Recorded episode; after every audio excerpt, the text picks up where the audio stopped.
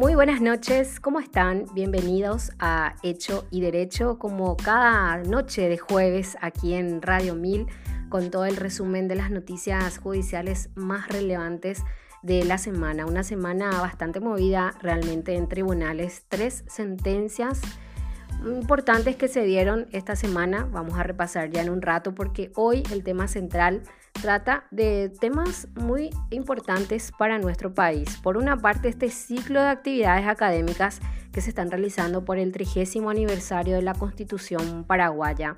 Hoy hubo un panel eh, donde estuvo presente eh, un reconocido constitucionalista, Juan Carlos Mendonca. Él habló sobre el balance de la Constitución de 1992 a 30 años de su vigencia y también el eh, doctor Jorge Alejandro Amaya, Luces y Sombras de la Constitución Argentina de 1994. Es importante que podamos comparar cómo se fueron aplicando y cómo se fueron eh, dando estas reformas de las constituciones de Sudamérica.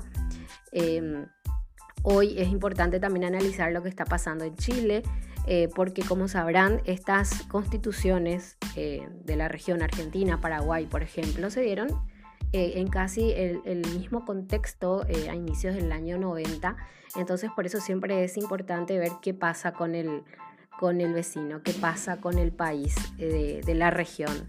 ¿Y qué dice nuestro preámbulo? Voy a estar un poco romántica esta noche.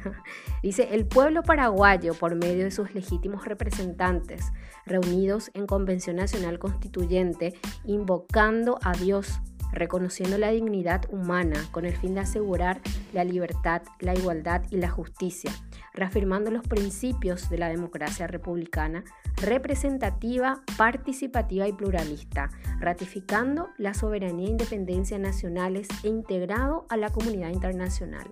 Sanciona y promulga esta Constitución. Asunción, 20 de junio de 1992. O sea que este 20 de junio eh, la Constitución paraguaya cumple 30 años de su vigencia. Es la Carta Magna de la cual eh, rige todo nuestro ordenamiento jurídico. No se puede dictar una sentencia que vaya en contra de lo que establece la Constitución, un reglamento, una ley que atente contra los derechos garantizados en nuestra Constitución. Por eso es que es tan relevante poder siempre ir eh, estudiando y también, ah, ¿por qué no mirar un poco más hacia allá, qué es lo que falta las eh, luces y sombras de la Constitución paraguaya. Así que hoy vamos a estar hablando con Robert González, él es presidente del Instituto Paraguayo de Derecho Constitucional que justamente eh, también con otras eh, instituciones estuvo, está organizando este ciclo de actividades académicas.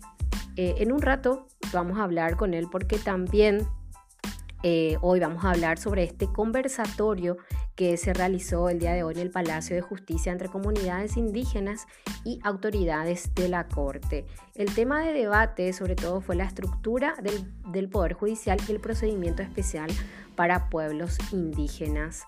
Eh, bueno, ya en un rato vamos a hablar también sobre esto porque, bueno, repasando las noticias más resaltantes también de, de la semana, por una parte, la absolución de los exministros de la Corte, esto se dio el lunes un tema del que hablábamos ya hace dos semanas, creo, sobre el prevaricato. Sindulfo Blanco y Víctor Núñez habían sido acusados porque supuestamente violaron el derecho. Esto no se pudo probar según estableció el tribunal de, sentencia.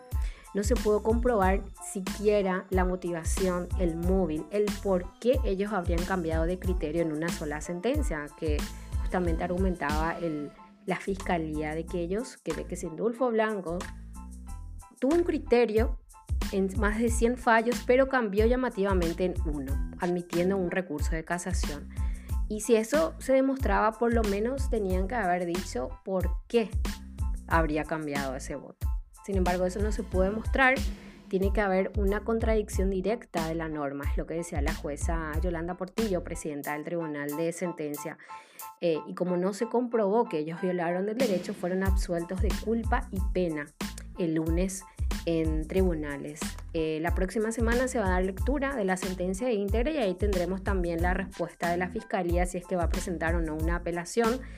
Eh, era muy relevante realmente tener una jurisprudencia, ¿verdad?, que diga, bueno, así se demuestra que efectivamente un juez o un ministro de corte cometió prevaricato al aplicar una ley, pero no se pudo dar porque, bueno, fueron absueltos, por eso es que insistíamos tanto en tener los elementos claves, cómo se demuestra, cuáles son las pruebas, qué tiene que hacer un magistrado para violar efectivamente el derecho.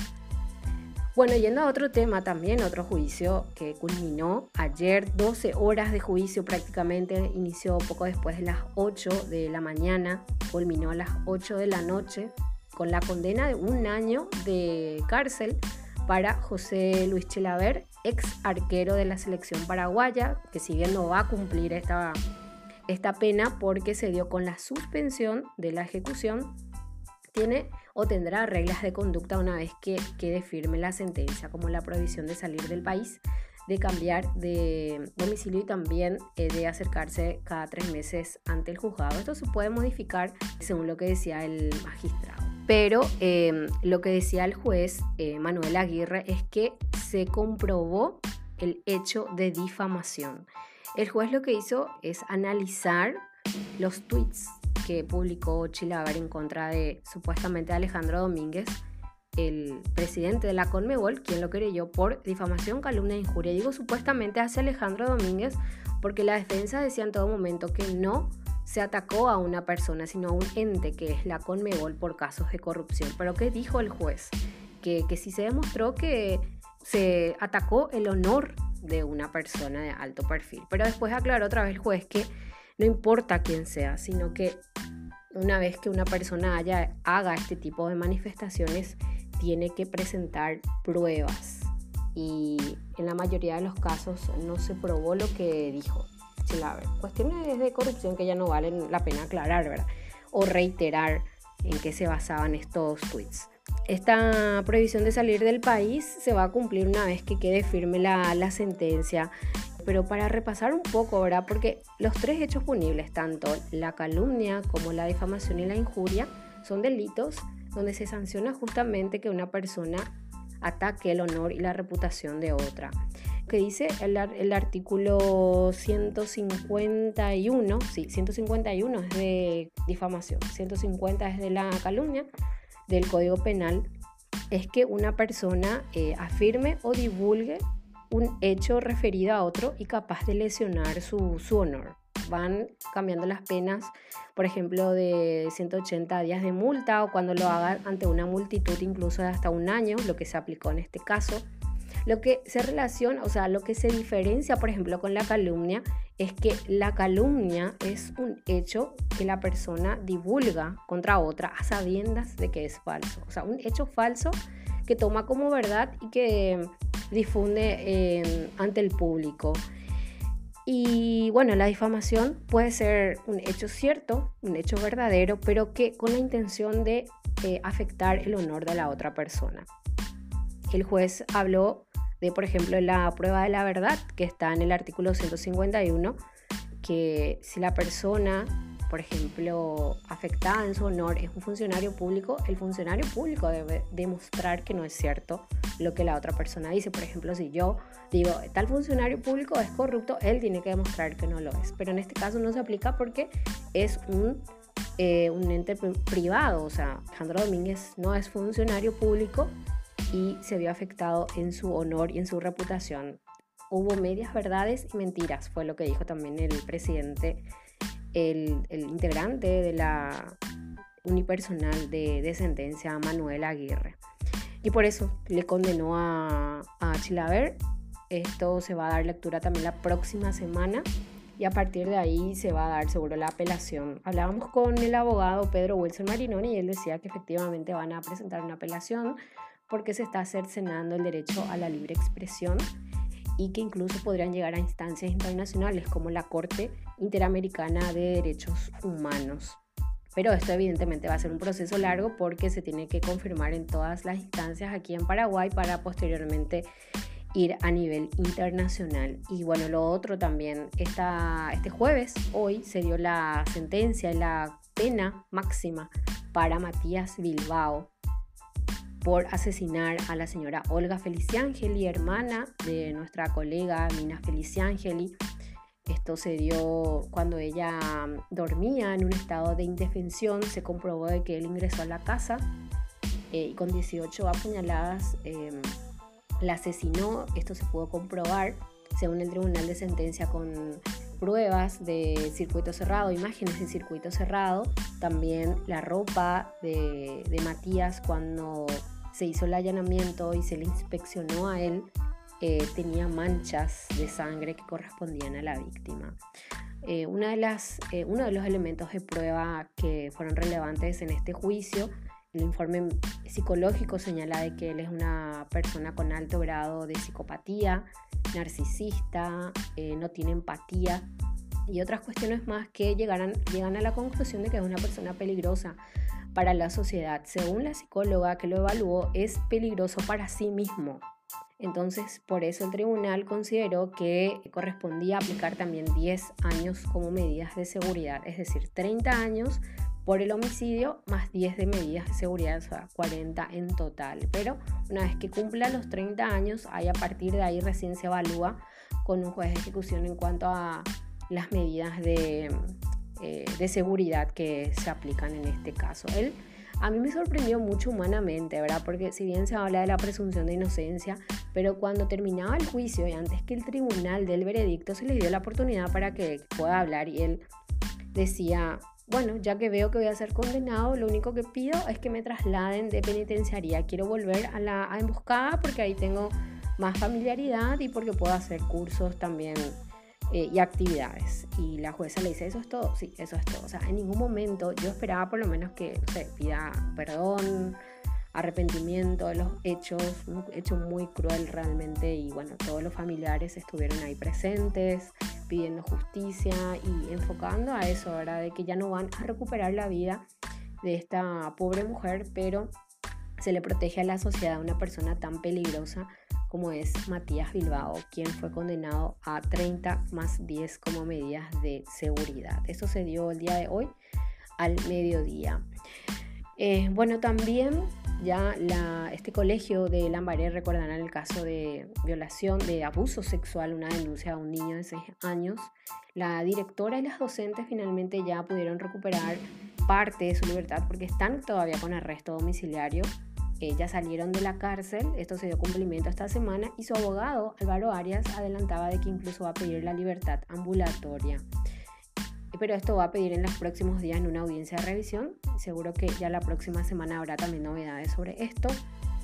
También en este caso de abuso sexual a una joven de 13 años en un club privado, la jueza penal adolescente Edith Coronel dio trámite de oposición a la imputación contra tres adolescentes. Según ella, que no puede admitir la imputación porque no hay descripción de hechos, no hay elementos de prueba que digan que ellos efectivamente cometieron el hecho, que no coincide con lo que dice la víctima en cámara Gesell. Y bueno, esto ya queda en manos de la Fiscalía General del Estado, que debe decidir si ratifica o rectifica la postura de la fiscal Karina Caballero, que los imputó por abuso sexual en niños. Y bueno, el emblemático Consejo de la Magistratura finalmente también conformó las dos ternas donde se debe elegir a dos ministros del Tribunal Superior de Justicia Electoral que reemplacen a Alberto Ramírez Zambonini y también a la ministra Elena Huapenca. La primera terna está conformada por Emilio Camacho, César Rosell y Edgar Urbieta. Y la segunda terna está conformada por Miriam Cristaldo, Jorge Bogarín González y Gustavo López Benítez. La próxima semana también seguramente el Senado va a estudiar y va a elegir a dos de ellos para que sean ministros del TSJE. Bueno, algunas de las noticias más relevantes de esta semana. Y bueno, ya adentrándonos a nuestro primer tema de esta noche, 30 años de nuestra constitución, porque es tan importante estudiarla. Conversamos con el abogado Robert González, quien es eh, presidente del Instituto Paraguayo de Derecho Constitucional, sobre este panel que se realizó el día de hoy. Y bueno, esto es lo que nos decía. Vanessa, un gusto saludarte a vos, a la audiencia, y efectivamente... Eh, debido a que este año se conmemora el 30 aniversario de nuestra constitución, desde diversos espacios, como bien mencionaste, en este caso el Instituto Paraguayo de Derecho Constitucional, el Colegio de Abogados del Paraguay y el alto curso de especialización en justicia constitucional y derechos humanos, certificado por la Universidad de Bolonia, que está en pleno desarrollo aquí en nuestro país, consideramos prudente inaugurar una serie de actividades académicas tendientes no solo a conmemorar el aniversario de la Constitución, sino fundamentalmente a hacer una revisión crítica de nuestro texto fundamental, ya con, con una cierta distancia dada por tres décadas de implementación de manera tal a que podamos medir eh, las fortalezas, las debilidades, cuáles son los desafíos, la utilidad práctica, el grado de internalización, la conveniencia o no de pensar en, reformar el texto fundamental. Y además lo hacemos, como en este caso concreto se dio, eh, recibiendo la cooperación de profesores eh, prestigiosos constitucionalistas de América Latina para tener una suerte de panorama comparado. ¿Por qué? Porque la reforma de la constitución que se dio en Paraguay en el año 92 fue una de tantas reformas iniciadas más o menos en la misma época en toda la región.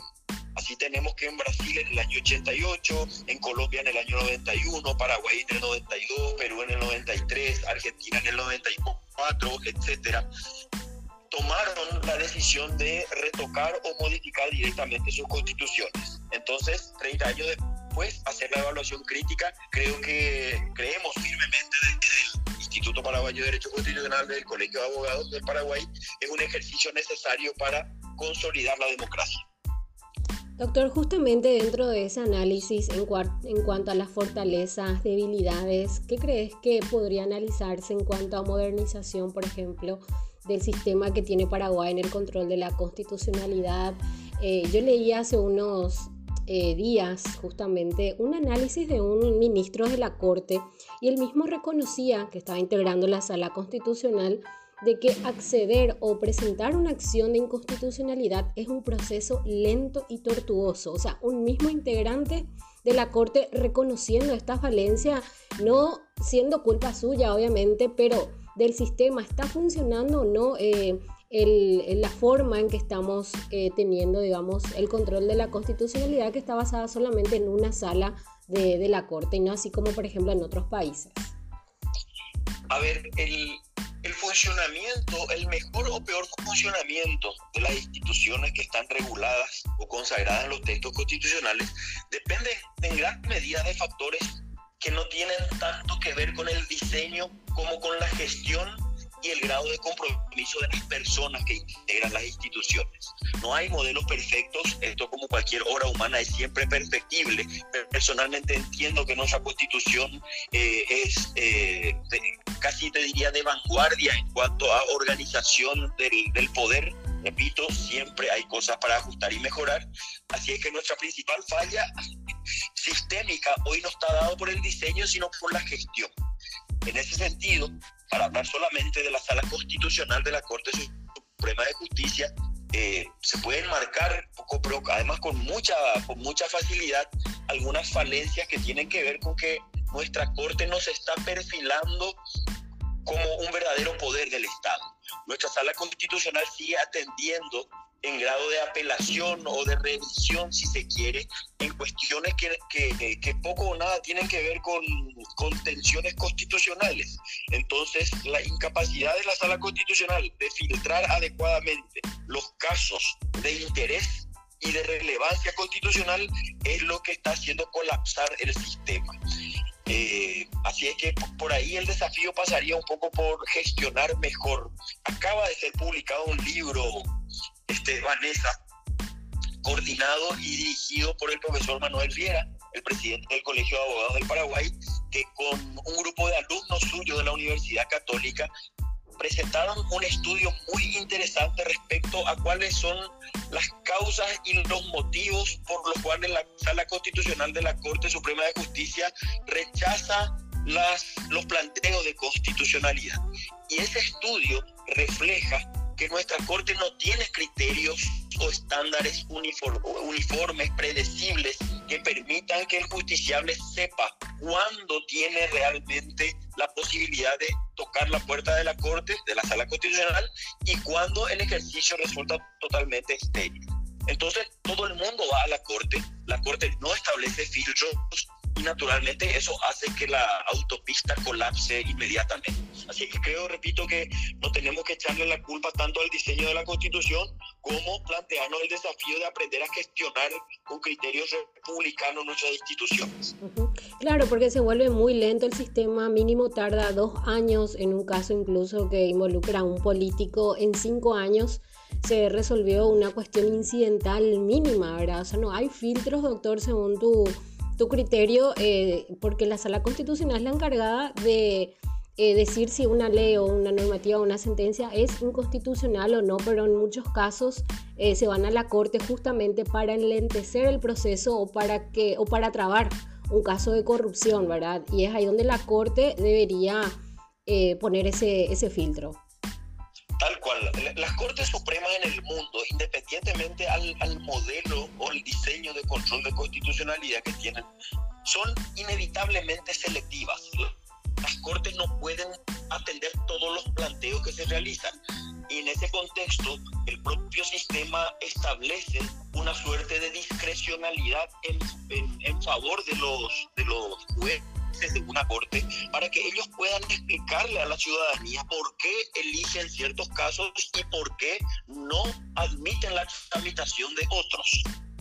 Y, y, ellos tienen la obligación de explicar con criterios republicanos cuáles son aquellos casos que realmente merecen la atención de la máxima instancia jurisdiccional y, y, e inclusive dentro de aquellos casos que son admitidos por ser considerados constitucionalmente relevantes, tienen también que establecer criterios de, temporalidad, es decir, de urgencia. ¿Cuáles son los casos que requieren de una solución inmediata porque representan, por ejemplo, un conflicto político o dañan severamente el funcionamiento institucional del Estado, etcétera?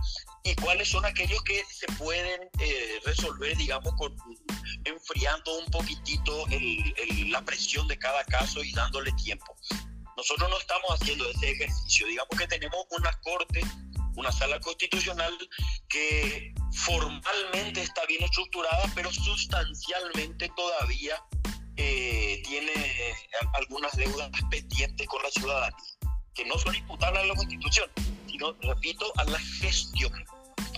Y hablando justamente de la Constitución, otro de los puntos también que se estuvo debatiendo mucho en los últimos años, doctor, la cuestión de la reelección presidencial. ¿Cuál es tu análisis sobre eso o tu criterio? Bueno, a ver, es un, un tema espinoso y complejo, ¿verdad? Yo entiendo que nuestra Constitución establece claramente que no existe posibilidad de reelección alguna, ¿verdad? Nos guste o no nos guste, nuestro texto constitucional, por diversas razones que se explican con facilidad, con nuestra historia reciente de perpetuación en el, intento de perpetuación en el poder de nuestros dictadores en general, pero el, Alfredo Stroessner en particular, entonces nuestros constituyentes fueron en ese sentido eh, extremistas al establecer que no se puede, no se puede pensar en una reelección. Eso es lo que creo, estoy convencido que, que nuestra constitución estableció. Si me preguntan mi opinión personal, yo sí creo que sería saludable este, dar la posibilidad de una reelección.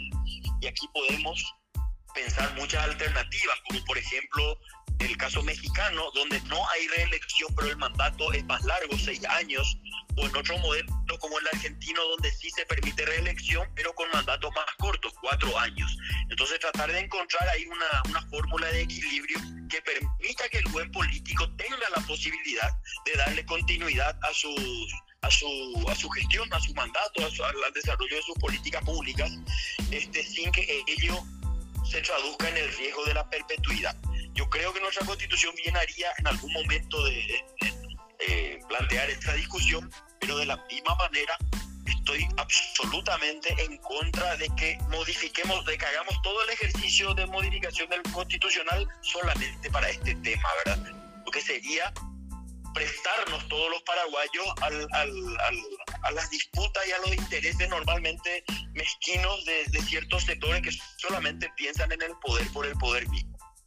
Doctor, otro de los temas también que tiene enfocado los derechos humanos de nuestra Constitución y eh, sobre todo en la región eh, que tanto se está hablando, por ejemplo, la representación de las comunidades indígenas, eh, el matrimonio igualitario, son temas que probablemente algunos y otros sí estén en nuestra constitución, pero sería también interesante abordar, por ejemplo, comparando lo que está pasando en Chile. Absolutamente. Bueno, en la, actividad que se llevó a cabo el día de hoy, precisamente el profesor Juan Carlos Mendonca hizo un abordaje integral también de, de, todos los aspectos que tienen que ver con el desarrollo de los derechos de nuestra Constitución. El profesor Jorge Alejandro Amaya hizo lo propio, analizando la Constitución argentina y, y se puede, me parece a mí, concluir que felizmente el el marco normativo establecido en la Constitución paraguaya es muy generoso en materia de derechos. Así es que este tipo de avances que hoy se están buscando instalar en otros países, en Paraguay ya lo tenemos prácticamente consolidado. Ya sería simplemente cuestión de ponernos de acuerdo como paraguayos a ver cómo regulamos desde la propia ley el, el, ejercicio de ciertos derechos.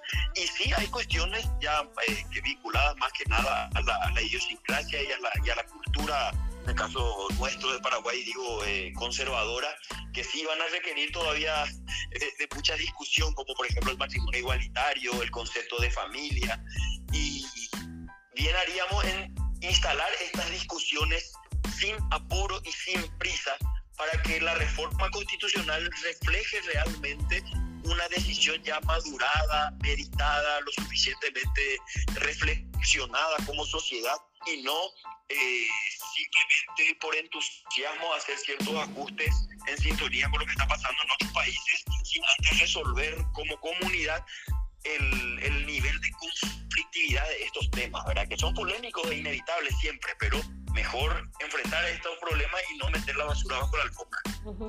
Bueno, doctor, ¿cómo podemos seguir las actividades que están realizando en el marco del, de los 30 años de nuestra Constitución?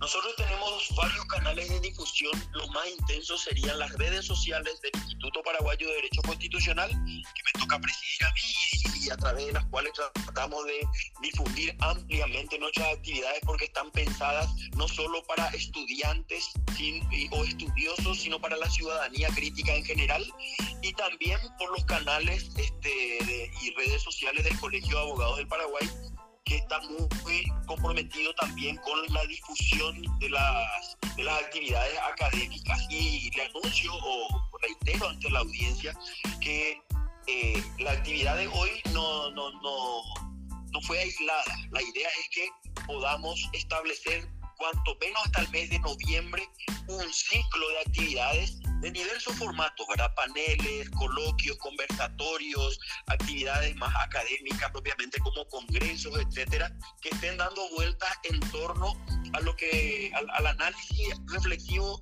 y crítico en torno a los 30 años de la Constitución. Así que síganos por esos dos canales este, comunicativos, comunicacionales, y van a estar eh, enterándose de, estas iniciativas. Y naturalmente, Vanessa, quiero terminar, agradecer y valorar mucho el, el, espacio como el tuyo, ¿verdad? Donde que nos permiten amplificar estas iniciativas que tienen, eh, digamos, mucho trabajo detrás, porque no es fácil tener a los grandes referentes del derecho constitucional latinoamericano y hoy tenemos esa suerte de poder traerlo aquí a, a nuestro país. Así que gracias también por ayudarnos en la tarea de la discusión. No, por favor, doctor, yo creo que eh, es un espacio necesario eh, que no solamente debe involucrar a los abogados, sino también a toda la ciudadanía, ahora, porque es nuestra constitución la carta eh, magna del, del, país a la que se rigen los demás, todo el ordenamiento jurídico, ¿verdad? Así que, doctor, muchas gracias a, a ustedes y vamos a seguir en, en, contacto difundiendo justamente estas actividades. Saludos, Corina Vanessa, gracias por, el, por, el, por la entrevista. Hablábamos con el abogado Robert González, presidente del Instituto Paraguayo de Derecho Constitucional. Hacemos la pausa y a la vuelta hablamos sobre este conversatorio que se realizó hoy en el Palacio de Justicia. Ya hablamos.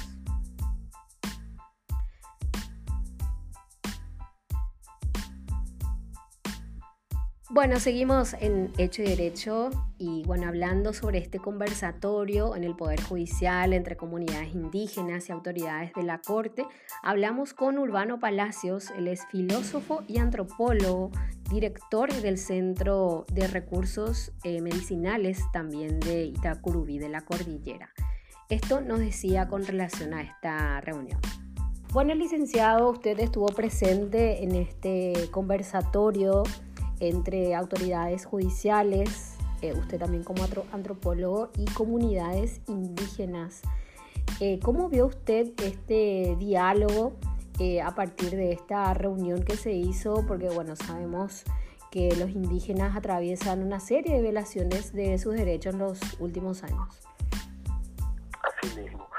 Y bueno, muy importante este conversatorio, conversatorio como esto tiene que realizarse todo el tiempo, porque parte de lo que es la diversidad cultural. La diversidad cultural es importantísimo que se entienda. Tienen que entender los indígenas, pero también tienen que entender los blancos, los paraguayos, y no solo los paraguayos, sino que todo el universo tiene que entender. La diversidad cultural es un mandato de la ONU, de la Organización de las Naciones Unidas. La UNESCO en el 2001 saca una declaración importantísima que justamente que dice asegurar la preservación y la promoción de la fecunda diversidad de las culturas. Y bueno, sobre ese tema yo vine a hablar con la gente porque en el Palacio se iba a hablar, me parece justicia, se iba a hablar de los derechos y del sistema de justicia. Y para entender un sistema de justicia hay que entender que hay diversidad de gente, diversidad de cultura, y sobre eso conversamos. Conversamos con los líderes Taita y los líderes Angaite. Ahí también estaban magistrados y estaba también la ministra. Entonces, explicarle a ellos, a los indígenas y a los blancos, para entender la diversidad, que es una riqueza, una nueva, eh, una riqueza y un patrimonio de la humanidad, que es hacia ese mandato de la ONU que nos estamos viendo. Eso fue mi, eh, tema. Y explicarle a ellos tranquilamente para que ellos pudieran entender que la diferencia, que por ejemplo un pueblo Paitaduterá como un pueblo Angaité, así también como puede ser eh, una comunidad paraguaya de, de de como puede ser la comunidad paraguaya de Pedro Juan Caballero o de Encarnación, hablamos de la diferencia de cada uno cada uno educa a su hijo, empezamos por ahí. ¿Cómo cocina? ¿Qué le da de comer? A la mujer cuando está embarazada, ¿qué le cuenta a su hijo? ¿Cómo le hacen hacer a su hijo? ¿Qué ropa le quiere poner? ¿Cómo le, ¿Qué nombre le pone? y ¿Por qué le pone ese nombre? ¿Por qué el país le pone un nombre, por ejemplo, eh, o eh, la de Encarnación le pone Pamela, la de Pedro Juan, y así se, fuimos hablando para entender, para que ellos pudieran entender, no solo los indígenas, sino los blancos que estaban escuchando también, los paraguayos que estaban escuchando también, para que puedan entender que cada uno somos diferentes del otro. Respetar justamente esa diversidad cultural y evitar la discriminación y, violaciones de sus derechos, doctor, que tanto vemos acá cuando vemos indígenas, por ejemplo, acá en Asunción eh, hay mucha ignorancia en cuanto a lo que a las causas, ¿verdad? Del por qué ellos se encuentran eh, rodando, ¿verdad? Rodeando por esta zona urbana, capital del país. Mismo, es importantísimo que se entienda porque al entender eso, se va a entender también que no se puede ni en guapo y al otro. No se le puede discriminar, querer disminuir al otro. Entonces, ese es el, el sentido de este conversatorio, que ellos entiendan, que también van entiendan de que cada uno es diferente, cada uno en el seno de su cultura es, es diferente a otro dentro de las mismas comunidades, dentro de los mismos pueblos, hay diferentes comunidades otra vez, también son diferentes. Entonces entender todo eso como para poder entender que tiene que haber una justicia también para, adaptado a cada pueblo según cada cultura. Y ese también es un mandato de este tiempo, respetar a ellos. Y que para todo eso no se puede avanzar si no hay el conocimiento y no, si no se conoce. Solo lo que se conoce se respeta. Entonces hay que partir conociendo. Y por eso me invitaron. Y sobre ese tema yo estuve hablando con toda la gente y hablándole de, este mandato de la, de la UNESCO, que justamente dice en uno de los puntos una cosa muy linda, que la diversidad cultural, que es lo que nosotros hablamos, tan necesaria para el género humano como la diversidad biológica para los organismos vivos. Cuando hablamos eso, tenemos que entender muy bien, por eso hablamos de nuestros bosques, salvaguardar nuestros bosques, porque ahí tiene que haber las plantas nativas, que es esto, el apacho, el cedro, el yandipá, todo eso. Tan importante eso, también tan importante la diversidad cultural que hay en nuestro país. Licenciado. 19 pueblos indígenas. Sí, 19 pueblos indígenas. 19 pueblos indígenas. Ahí entonces, esos 19 pueblos indígenas, los paraguayos tienen que conocer tienen que saber que hay 19 culturas vivas diferentes. Eso es importantísimo. Licenciado, ¿y cómo están marcadas estas dos comunidades que participaron el día de hoy en este conversatorio, Angaité y Paita bueno, eh, ellos están, los, ah, los países veteranos están en su mayoría, en gran parte, ellos tienen la zona de la Mambay, ese departamento de la Mambay, un poquitito San Pedro, un poquitito Concepción, una o dos comunidades fuera de lo que es el departamento de Mambay. En cambio, el Andaité viene del Chaco, Chaco Central, eh, ellos vienen de ahí, eh, y bueno, entonces son pueblos que nacieron y crecieron en, en un contexto eh, biológico diferente, ecológico diferente son diferentes, tienen problemáticas diferentes, tienen, tienen expectativas y sueños diferentes, tienen horizontes diferentes. Entonces, tienen también creencias, creencias y un sistema de justicia diferente. Y eso es importante comprender.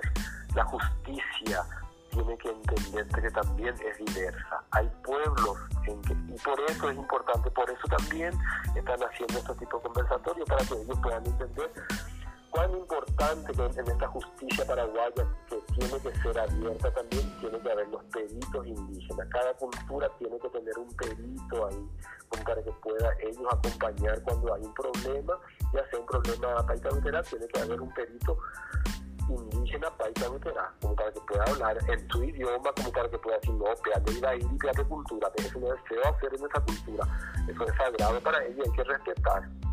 Hay veces cosas que es sagrada para una cultura no es respetada por otro y son violados, y justamente por desconocimiento. Por eso es tan importante conocer todas estas cosas. Eh, licenciado, usted de acuerdo a sus conocimientos, justamente la experiencia que tiene con, con estas comunidades, ¿Cómo ve cuáles serían los principales, las principales violaciones de sus derechos actualmente? Mira, no podemos, es difícil de defender cuando no, eh, eh, muchos viven sin, sin tierra, no tienen lugar para dormir o no tienen comunidad, eh, su comunidad fue desmantelada, plantadas hojas o qué sé yo, cualquier otra cosa, pero se le, entonces una cultura, ellos tienen su tierra ancestral, tienen su territorio ancestral. No, ese es un punto, una deuda muy grande que hay.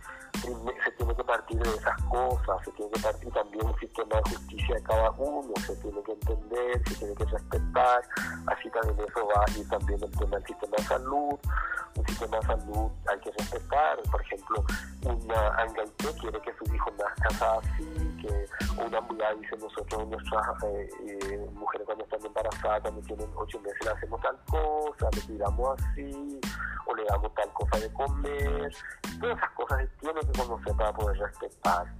De lo contrario, es muy triste como se le tiene a ellos. Imagínate la mesa que, por ejemplo, a una paraguaya está embarazada y no se le tenga con su respeto, se le tenga todo tirado por ahí y después cuando va, ni sepa dónde va a parir porque está corriendo, no tiene ni casa, es tristísimo y esas son las situaciones de muchos de, nuestros, de los pueblos indígenas del Paraguay. Eh, es esencial que los magistrados conozcan estas eh, culturas a la hora de aplicar la ley justamente para evitar esa discriminación. Así mismo es Mira, la ignorancia siempre en la historia de la humanidad ha hecho cosas terribles. Hay que superar la ignorancia y solamente para defender una cultura, una determinada cosa hay que conocer. Solo el conocimiento te permite liberarte también de las ataduras de la discriminación, eh, bien guapo dice al otro, pero disminuirle al otro. Porque a veces porque se presenta indígenas en harapo o, en ropa sencilla, se les quiere disminuir. Después por ahí es un cacique o, es un sanador, o, o, simplemente un habitante que tiene muchísimos conocimientos de otras cosas, ya sea de o de territorio, o de cómo sale el sol, o de cantos de pájaros, y cosas que nosotros ni sabemos. Entonces, eso es tan importante, respetar, como dijiste vos, como para no discriminar.